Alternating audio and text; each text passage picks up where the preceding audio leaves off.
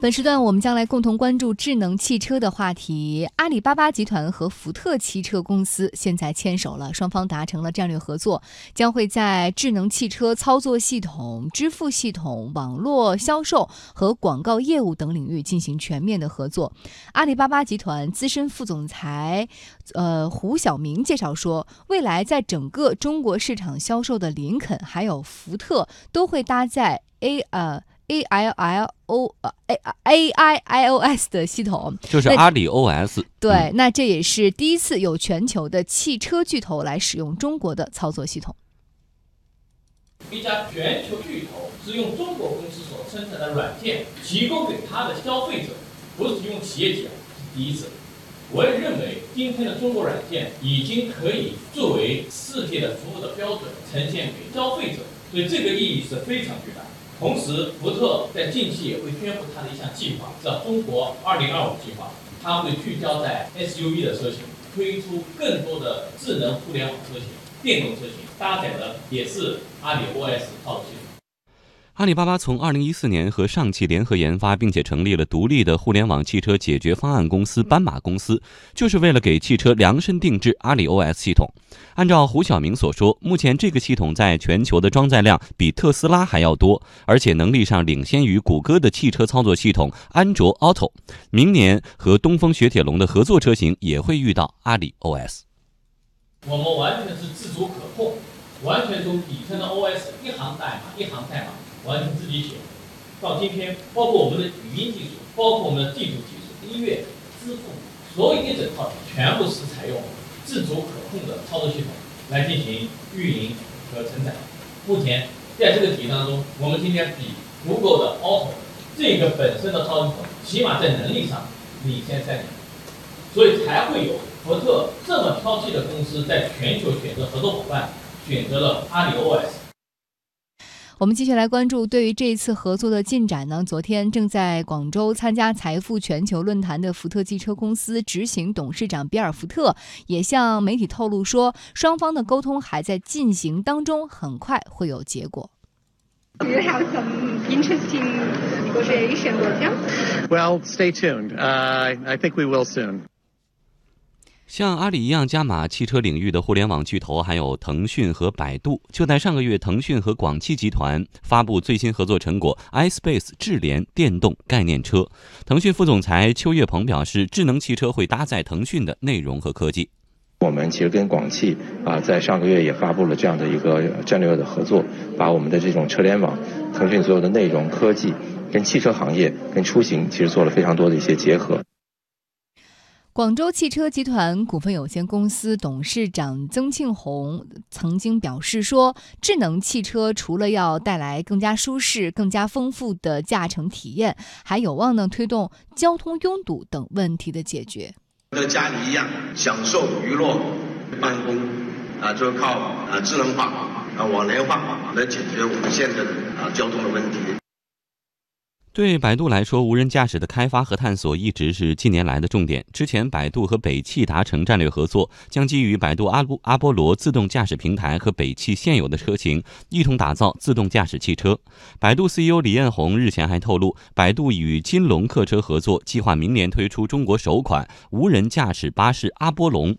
这意味着中国自动驾驶量产时间或将提前两年。百度还将在二零一九年与江淮北汽，在二零二零年与奇瑞分别推出自动驾驶量产车型。从开发者大会到现在，人们问我最多的问题是什么呢？你有没有吃到罚单？我在这里就统一的给大家回复一下：我们的无人车确实吃到了一张罚单。但是我想说的是，如果无人驾驶的罚单已经来了。无人驾驶汽车的量产还会远吗？嗯，说到未来的这个出行方式，哈，几天前正好参加了一个相关的论坛，我觉得有一种观点很有意思。他提到说，比如说他以这个论坛所在的酒店为例，他说你在网上搜索这个酒店，会得到很多的信息，它哪一年建成的，有哪些故事，有多少客房，但这都不重要。参会者搜这酒店，肯定是要知道它在哪。嗯，所以呢，后来有了这个地图服务，但是知道它在哪儿不是最终目的。怎么去才是目的？嗯，所以说后来有了导航服务，但是怎么去也不是最终目的，去才是目的。所以我们有了 滴滴出行啊、神州出行这些解决方案，但是去也不是最终目的。能够不用等、不用叫车，我搜索完了直接就能方便的带我去，才是目的。所以现在无人驾驶汽车、智能汽车，未来会不会直接我搜索到一个这个地方而言，一个车就开到门前，直接把它接去了？所以现场嘉宾的观点说，未来 IT 的概念会发生变化。现在是 information technology，信息技术，未来就会变成 intelligence technology，嗯，智能技术，从人找信息变成信息来找人。哎你只要搜索完信息以后，相关的东西一汇聚一计算，就来到你面前。没错，我觉得福江你说的这个就像剥洋葱的似的啊，我们一层一层剥，因为剥到事物的这个本质是说，我一个新的技术要解决什么样的问题。那至于呃，所以我们在谈智能交通也好，我们在谈智能汽车也好，在谈无人驾驶也好，其实说都要解决一个我们安全出行的一个问题。那你看今天的这个消息呢，呃，我也上网查了一下，这个阿里巴巴的这个 CEO 张勇当时讲了一句话，我觉得其实还是符合现在的这个状态的。他说，我们这次的合作呢，其实就是以数据为驱动的技术来去实现跟福特的一个合作。那阿里巴巴相对比较讨巧，因为它做了一个这个操作系统。这个操作系统呢，我们可以很简单的理解成说，我无论手机或者电脑，其实都有一个操作系统。那未来的智能的汽车，它也需要一个操作系统。这个操作系统是把信息和车上的所有的设备的这个控制，通过这个操作系统联系起来。那从阿里巴巴现在的想象来说，他说，那我未来所有的东西都可以往这个操作系统里接啊，对吧？我的这个云计算啊、人工智能啊、我的操作系统啊、我的地图啊，甚至我的所谓新零售和金融都可以加入到这个里面去。那把这个车变成了另外的一个载体。那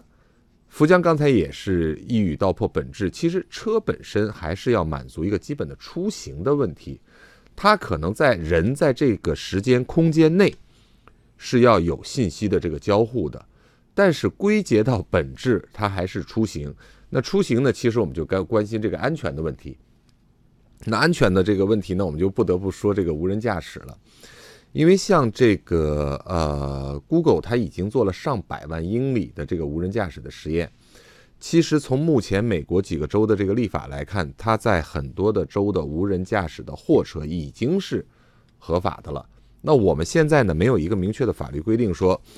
无人驾驶的这个汽车是货运还是客运是合法的。那在美国呢，有几个州已经是货运的这个是已经是是合法的了。那我也看过一些这个资料，就说他现在在车上装了大量的这种传感器和控制器，来去保证这个车辆的安全和准确的这个这个驶入。所以我觉得可能目前对大家影响比较大的，可能会是无人驾驶，而说呃这个智能驾呃智能驾驶或者这个智能汽车。其实阿里的这个 OS 在这个呃荣威五五零上早已经装了。那也大量的这个使用了，大家可能也没有什么特别的一个一个好与不好的一个一个评判，但是无人驾驶这件事情会真真正正实实在在的影响我们很多的行业，比如说物流，比如说这个城际的大货车的这个物流是受这个无人驾驶会最大的一个一个影响。那反过来，我们每个人参用这个智能驾驶或者参与无人驾驶的时候，我们可能。至少我直观的这个感觉，就像前两天这个深圳有一个无人驾驶的公共汽车在去试运行嘛，可能所有人都会考虑安全，因为交通出行的一个基础。那如果把福江的话再往下播，就是安全。那如果能解决安全的这个问题，无论是自身乘客还是外界，就这辆车本身对外界的一个影响，那我觉得最先改变我们生活的。可能应该是一个无人驾驶的技术会改变生活。嗯，刚刚我们提到说，未来可能无人驾驶汽车拥有非常大的市场前景，并且会对目前的整个交通产生一些质的变化。但是从现在跨到未来，它绝对不是一步。就可以跨过去的，这中间其实要跨越过很多的门槛儿，比如说目前我们提到的最重要的三块儿，其中一块就是数据，嗯，哪家拥有足够量的嗯嗯数据，这个数据是多维度的数据，嗯对吧？对另外一个门槛就是你未来是不是有相关的法律，有的法律框架之下，然后再还有一个牌照的问题，对吧？嗯这是非常清晰可见的未来必须要跨的第二个坎。第三个就是谁能够真正把安全的问题彻彻底底的解决，并且让他教育好未来的这些消费者。嗯其实这三个大山还没有跨过去，我们先谈未来，只是一个设想。而做这三座大山，呃，我想问问呃，我们的观察员红宇怎么看？目前互联网巨头在纷纷去布局这个事情，而且明显那个积极性好像比传统的车企更高，这是为什么？他们这在跨越这三部大山的过程当中，他们的合并能带来一些什么样的作用？呃，第一呢，这个因为这三家公司都是号称生态圈儿，而这个在整个生态圈里头呢，车人人在车里面待的这个时间和与车的这个这个互动，明显在未来的这个增长呢，会是一个比较大的一个趋势。刚才梁静说的非常好，这个数据呢，因为这三家的数据是不一样的。你比如说，腾讯更多的是社交数据，阿里更多的是这个呃商务的购买的数据。而百度呢，我觉得在数据里头是最综合的，所以从从百度的这个数据优势上来说，